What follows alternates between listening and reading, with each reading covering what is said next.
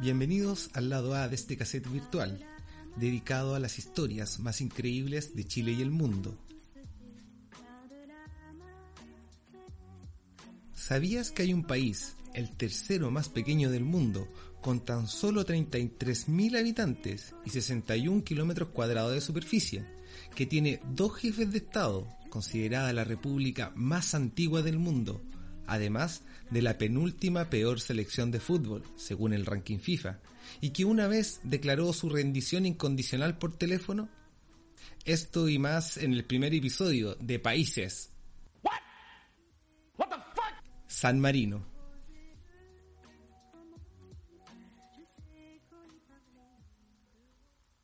Yo tengo seis semestres de finanzas en la San Marino y de todas maneras un sueldo de secretaria. A mí eso no me alcanza para seguir con mi vida.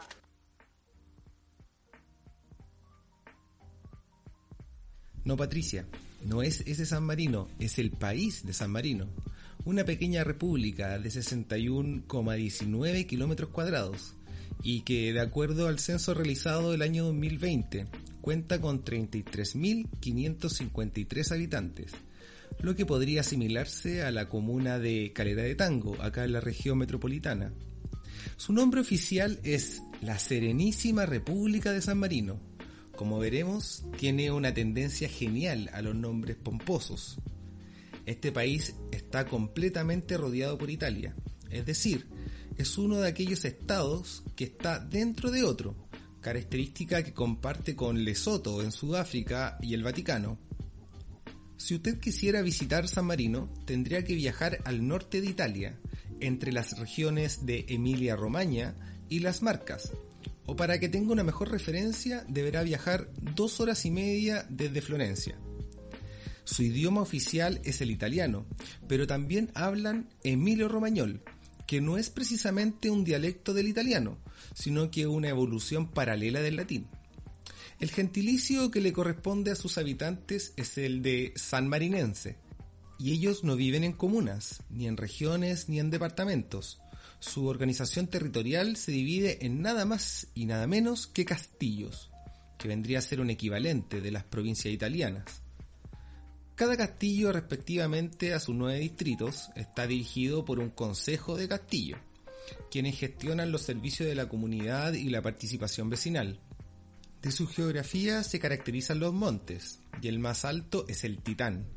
Con ese nombre uno se imagina casi el Everest, pero en realidad se eleva solo 739 metros sobre el nivel del mar.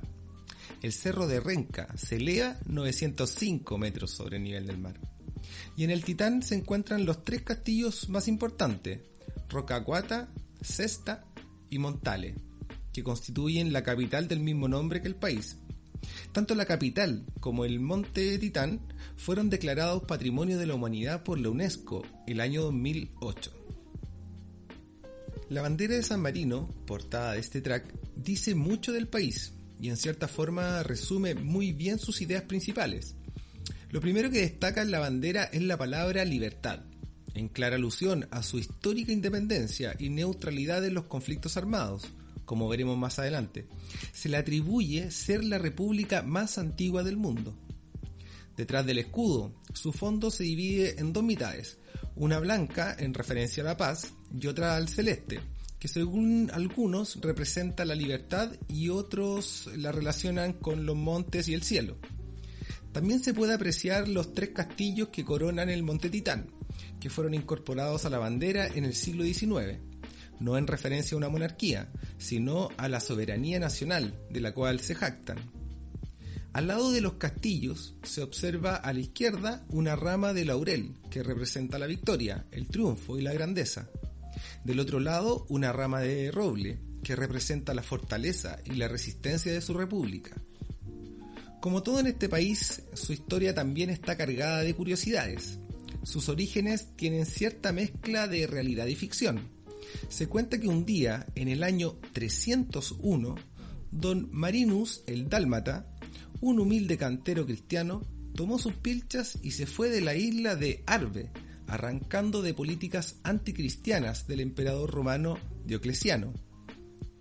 Marinus encontró refugio en el monte Titán el más alto de los siete montes que se encuentran en San Marino, y fundó primero una iglesia y luego una pequeña comunidad cristiana donde se le unieron otros tantos perseguidos. Su fundación oficial se consagra el 3 de septiembre del 301 de nuestra era. El monte Titán, siempre estratégico, sirvió de perfecto refugio, puesto que a lo lejos se podía ver en todas direcciones y por tanto se podían defender ante nuevas persecuciones. La dueña de los terrenos, una mujer de Rimini, les dejó de herencia todo el territorio. Los restos del cantero fundador se encuentran en la Basílica del Santo, en la misma ciudad de San Marino. La distinción de ser la república más antigua del mundo se debe a una serie de hechos históricos propios de la Edad Media. San Marino vivió mucho tiempo como feudo y era reclamada por grandes familias de Rimini y Montefeltro. Igualmente se mantuvo independiente e incluso logró aumentar su territorio. Esta pequeña ciudad-estado tuvo su salto a la vida republicana en el siglo XIII particularmente en 1243, cuando crearon la figura política de los capitanes regentes, que actúan como jefes de Estado hasta el día de hoy. Posteriormente, en el año 1263, redactaron las primeras leyes conocidas de este país. Para que se haga una idea, en esta época, por acá, recién nacía el imperio inca, y en España se redactaba el Cantar de Miocid, también por aquellos años se realizaba la expedición militar de la Cuarta Cruzada y se inventaban los anteojos en Italia, tal como los conocemos ahora. Otro de los datos curiosos de este país que permite distinguir el carácter de república antigua es su carta fundamental, puesto que al día de hoy aún están vigentes las denominadas leyes estatutarias de la República de San Marino, redactadas y aprobadas, anote bien, el año 1600 entregándonos un caso excepcional de vigencia de una norma constitucional que fácilmente podría ser un documento arqueológico de carácter político. Esta constitución política está dividida en libros y en el primero de ellos se regula otra de las instituciones extraordinarias de este pequeño país. Hablamos de los capitanes regentes. Si le dijera que San Marino tiene dos jefes de Estado, ¿me creería? Bueno, como les contaba anteriormente, los sanmarinenses crearon esta institución y estos capitanes son la máxima autoridad del país, algo así como dos presidentes, como dos piñeras. Esto se inspiró en la República Romana, siendo el Parlamento un símil del Senado romano y los capitanes regentes como los cónsules de la antigua Roma. Estos dos capitanes son elegidos por el Parlamento, que se denomina Gran y General Consejo de la Serenísima República de San Marino. Ya les había advertido de los nombres pomposos. Y en un comienzo, por allá en el siglo XIII, elegían un miembro de la clase alta y otro de la clase baja.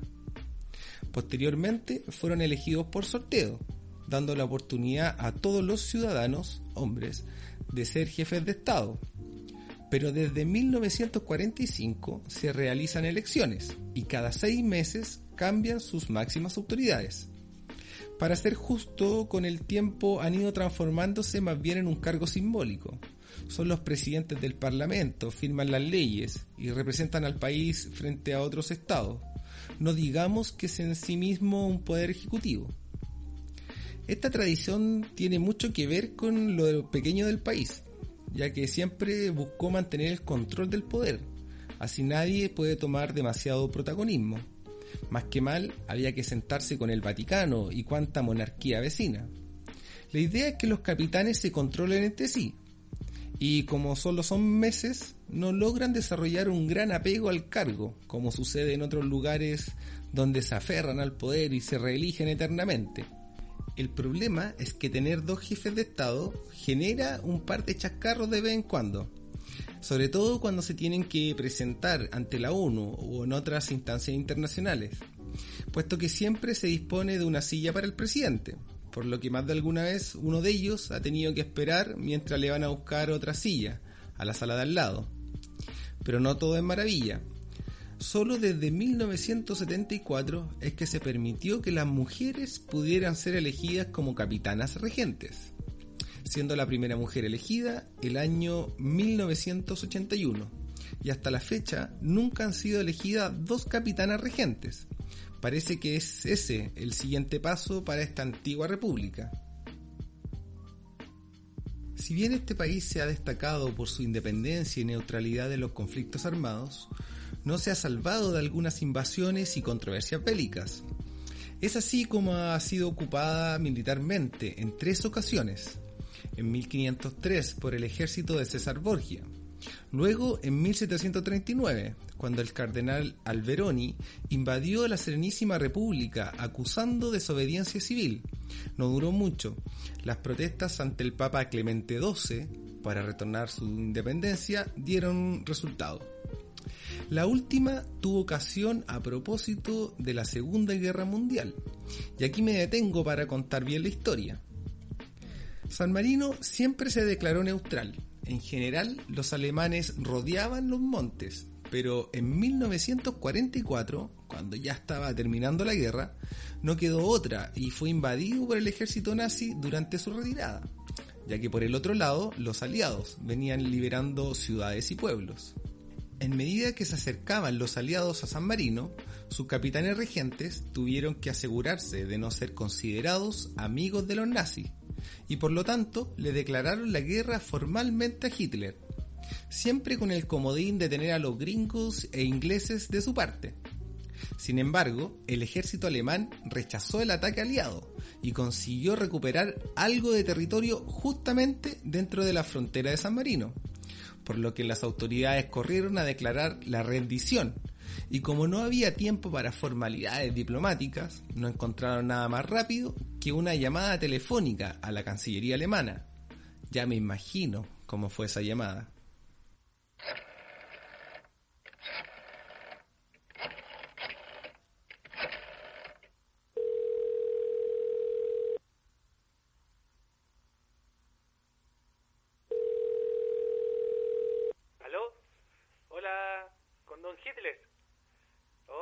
Que le llamo de acá de, San Marino, ¿se acuerda? Eh, por favor no nos ataque, sea buenito. Nos rendimos nosotros para que, ¿para qué le voy a decir una cosa por otra? Nosotros no, no peleamos con ustedes, pues. Eso. Chau, chau, se me cuida. Bendiciones. A fin de cuentas, cuando vieron que los aliados nuevamente ganaron territorio y los alemanes finalmente retrocedieron y continuaron su retirada, San Marino les declaró la guerra por si las moscas.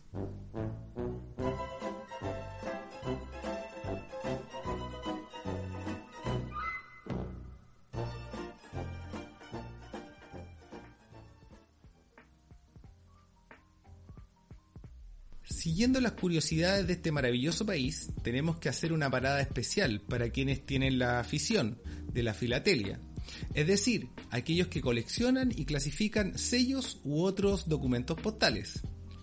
Los sellos postales de San Marino son uno de los más codiciados, puesto la rareza que representa este pequeño país.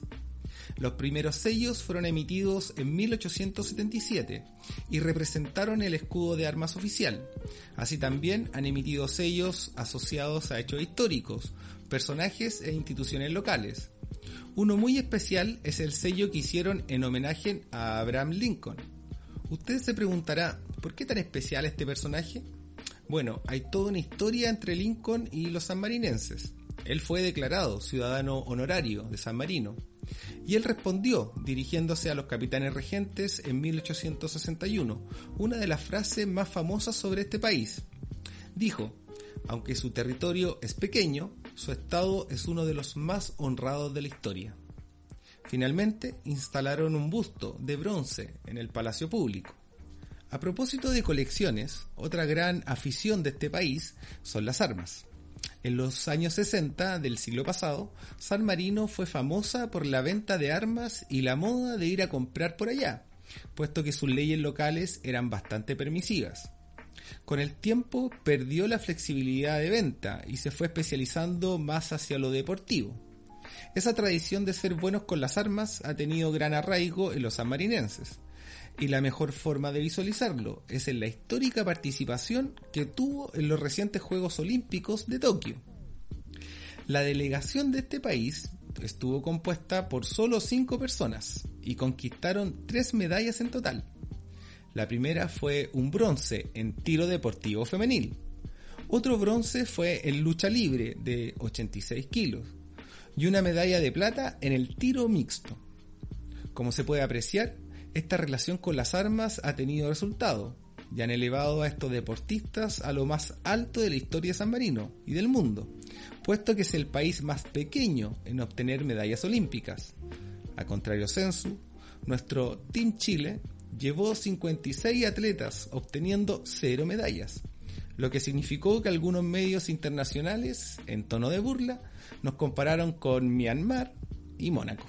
Siguiendo con el deporte, en especial para quienes somos futboleros, no podemos terminar este track sin referirnos a la queridísima selección de fútbol de San Marino. Esta selección es considerada la peor del mundo, puesto que habitualmente está en los últimos lugares del ranking FIFA. En su historia, solo ha ganado un partido, y amistoso, el famoso 1-0 contra Liechtenstein en el año 2004. Más allá de los resultados, la historia de esta selección roza el romanticismo. En las clasificatorias de la UEFA, por ejemplo, para las Copas Mundiales han tenido que enfrentar a grandes selecciones, Alemania, Portugal, Países Bajos, y también grandes boletas, como la propinada por Alemania el año 2006, cuando cayeron por 13 a 0. Imaginen lo difícil de encontrar buenos jugadores en una población de 33.000 habitantes. Los números se reducen y por lo general son más bien aficionados. Por eso la mayoría de los jugadores no viven del fútbol.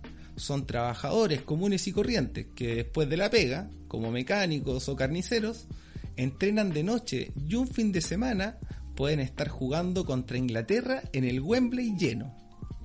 Como lo que ocurrió en el 2014, lo cual está hermosamente retratado en el programa de ESPN Destino Fútbol, en el capítulo Viaje de San Marino. Búsquelo en YouTube y disfrútelo. En ese programa aparece también una de las facetas que representa el orgullo de los sanmarinenses, ya que jugar contra ellos la mayoría de las veces es una victoria segura. Pasa que algunos pierden el respeto por el rival. Por ejemplo, en ese partido del 3 a 0 contra Alemania, se cobró un penal en el minuto 90 a favor de los germanos. Lehmann, el arquero, pidió tirarlo y comenzó a correr hasta la otra área medio riéndose, medio haciendo bromas. Esto enfureció a los jugadores de San Marino, sintiendo que era una falta de respeto para con ellos. El capitán de los azules se acercó al portero pidiendo fair play y quizás un par de amenazas de mocha, lo que hizo retroceder a Liman a su propio arco. Pero no todo es tragedia. Los números han ido mejorando desde el año 2020 si bien el primer partido oficial de ese año perdió contra Gibraltar, llegando a los 100 partidos consecutivos sin saber de empates o victorias, tuvo su revancha el 13 de octubre del 2020, cuando logró un valioso empate 0 a 0 contra Liechtenstein, cortando una racha de 6 años de derrotas y logrando su primer punto en la Liga de las Naciones. Envalentonados en su siguiente partido, lograron otro 0 a 0, ahora contra Gibraltar, consiguiendo su máxima puntuación en una competición oficial, es decir, dos puntos, y la mayor racha de partidos sin perder, y la mayor cantidad de partidos con el arco en cero. Si bien luego han perdido todos sus partidos en la clasificación al Mundial de Qatar 2022, esperemos que los buenos resultados vengan pronto y podamos disfrutar de su fútbol en una Copa Mundial, quién sabe. Puede que también tengan su generación dorada.